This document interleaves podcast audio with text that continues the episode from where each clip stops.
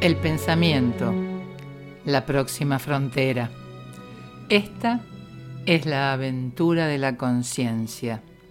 Su propósito, producir y alcanzar nuevas ideas y formas de conocimiento, para intentar así viajar hasta donde no hemos llegado aún. Estimado audionauta, soy María Alejandra luego de haber realizado en episodios anteriores una breve enumeración de aquellas funciones psíquicas y cognitivas que resultan imprescindibles para elaborar pensamientos, a partir de hoy nos introduciremos de pleno en el tema que nos ha convocado, pensar. Los pensamientos como procedimiento intelectual para alcanzar espacios interiores de conocimiento que no hemos alcanzado aún. ¿Recuerdan? Habíamos propuesto la equivalencia entre pensar y viajar. Ajuste sus cinturones porque comenzamos a andar.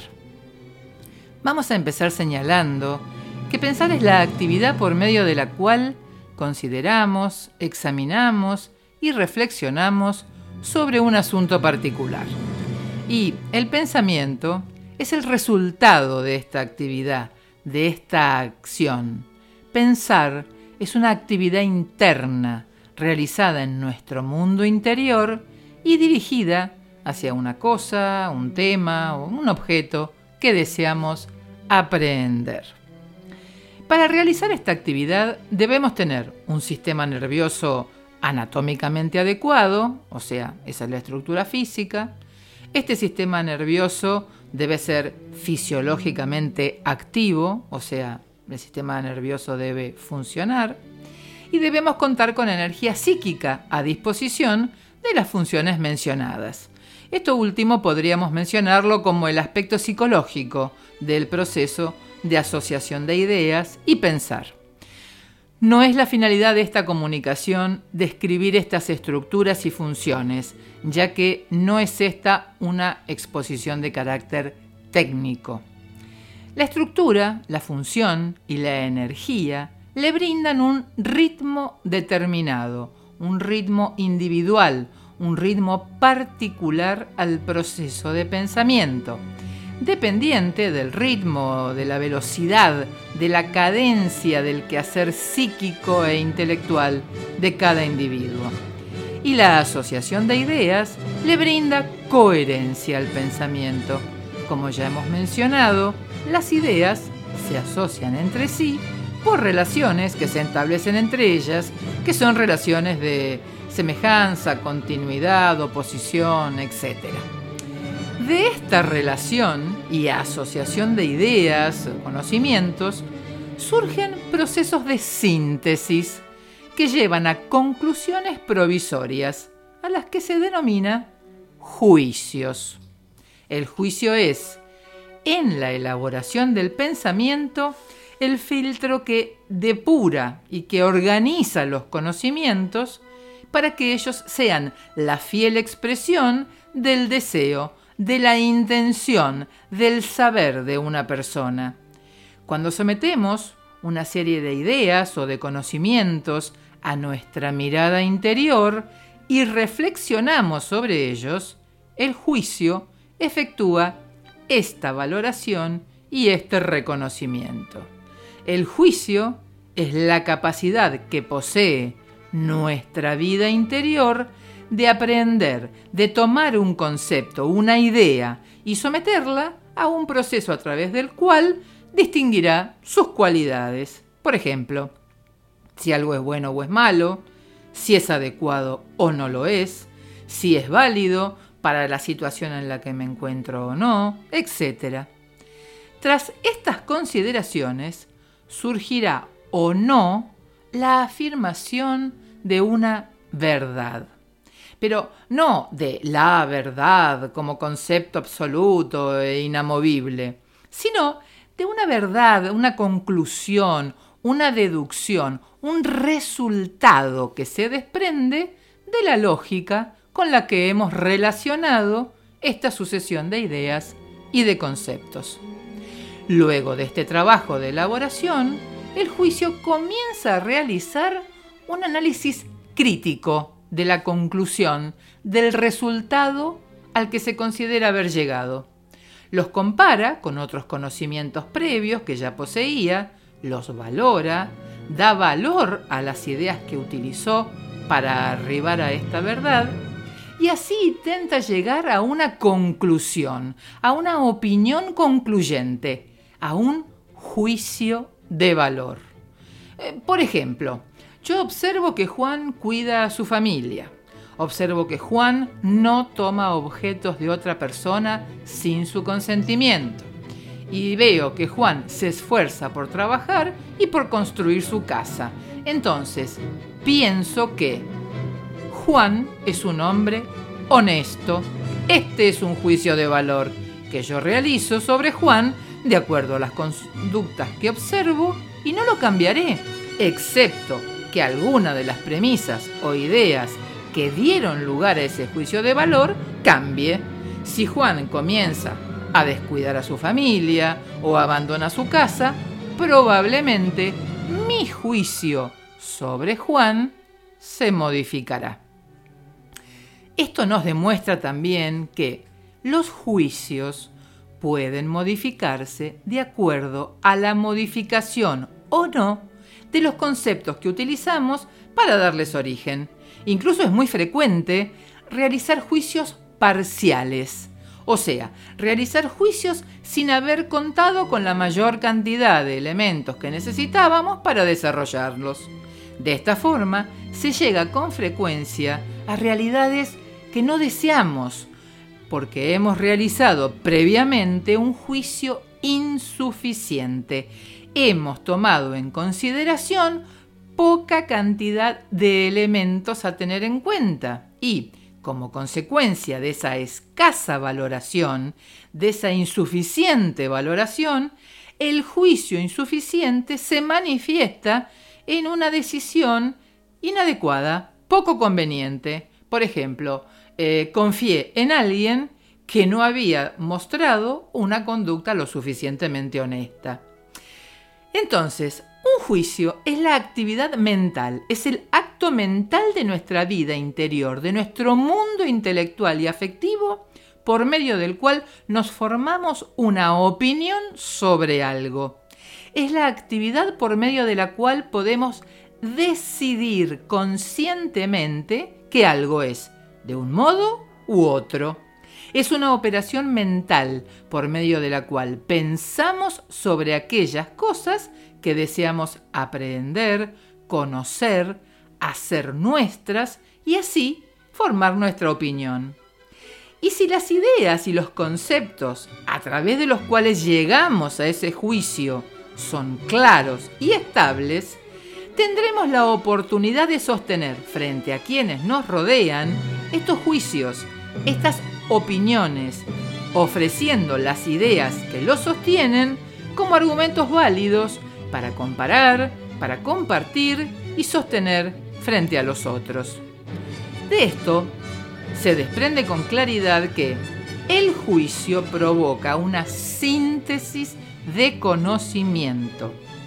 Entonces, cuanto más fértil y variada sea nuestra formación personal, nuestra formación intelectual y cultural, más variados y vigorosos serán nuestros juicios y nuestros razonamientos.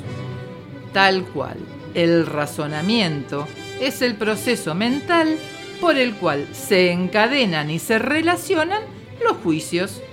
Esta es una de las manifestaciones más elevadas de la capacidad de una persona.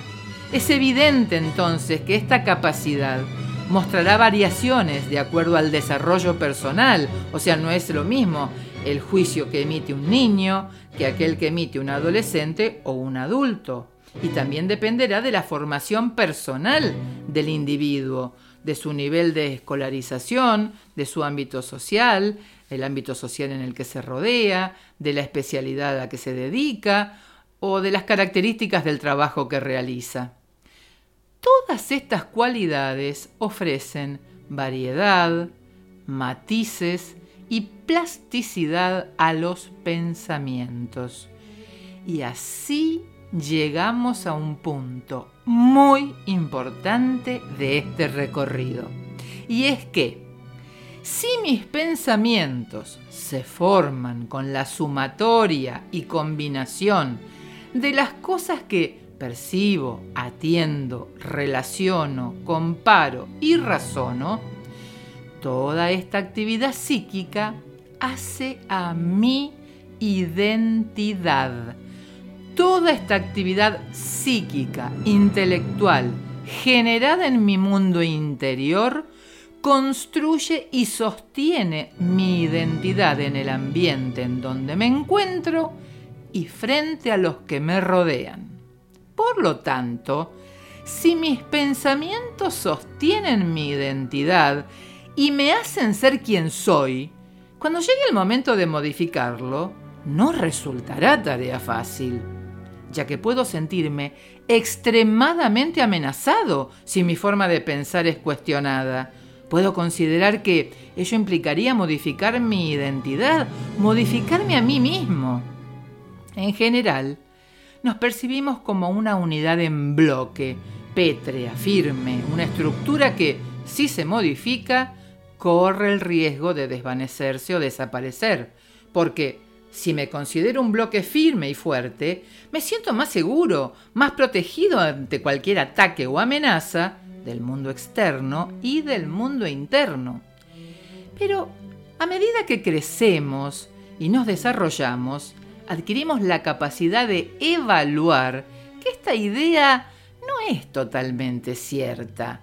Es un proceso complejo, pero para nada imposible, el de comprender que puedo cambiar de ideas o de pensamientos y seguir sosteniendo mi identidad. Que nuestra identidad puede adaptarse y modificarse manteniendo sus características esenciales, porque estas características esenciales son los cimientos de la misma. Pensemos, por ejemplo, en una casa. Puedo cambiar los colores de las paredes, puedo agregar o quitar ventanas, puedo modificar las habitaciones, puedo ampliarla o modificarla, pero siempre será mi casa. Solo se ha ido adaptando a mis necesidades a lo largo del tiempo y de las circunstancias. Lo mismo pasa con la identidad. Los cambios suponen correr riesgos, pero ¿Nosotros no habíamos propuesto un viaje? ¿No es cierto que partimos de la idea que pensar y viajar pueden resultar similares? Entonces, los viajes son una aventura. Nos sirven para aprender cosas nuevas, para ponernos en contacto con otras ideas, otras costumbres, con otras formas de proceder y otras personas que a través de su influencia provocarán cambios en nosotros que nos ayudarán a crecer y a desarrollarnos. Fíjense, es altamente significativo que, eh, por ejemplo, se realizan viajes para comenzar o terminar una etapa de la vida. Existen viajes de egresados, viajes de campamento, retiros espirituales, viajes de estudio, viajes de novios, lunas de miel, viajes de aniversario, etc. Porque de alguna manera estos viajes se transforman en experiencias iniciáticas, o sea, experiencias de las cuales volvemos transformados, pensando cosas diferentes, qué carrera seguir, a qué trabajo dedicarme, cómo superar un conflicto, cómo aliviar el dolor de una pérdida, dónde me conviene vivir o dónde me gustaría vivir, etc. Entonces, estamos en condiciones de realizarnos las primeras preguntas de esta serie de episodios. Por ejemplo, ¿quién soy? ¿Quién quiero ser? ¿En quién deseo convertirme? ¿Cómo construyo mi identidad? Y, una vez construida, ¿puedo realizar modificaciones en ella para adaptarme a las diversas situaciones que me presenta la vida? A partir de ahora, mi estimado audionauta, comenzaremos a realizar y a plantear preguntas y pensar sobre las posibles respuestas.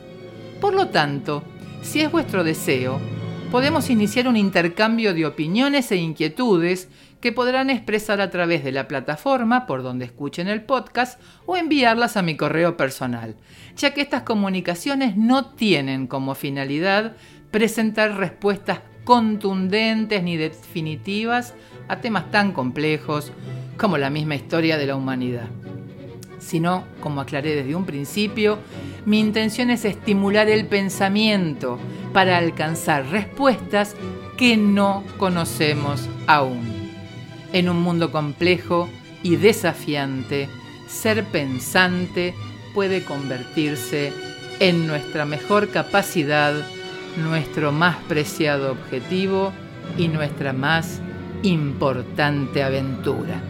Por esto mismo es que también a partir de nuestro próximo encuentro contaremos con la participación de invitados que desarrollarán sus actividades en diversos campos del quehacer comercial, artesanal o intelectual para que nos ilustren en primera persona acerca de sus experiencias de desarrollo personal. Continuaremos el próximo martes y me despido hasta cada momento.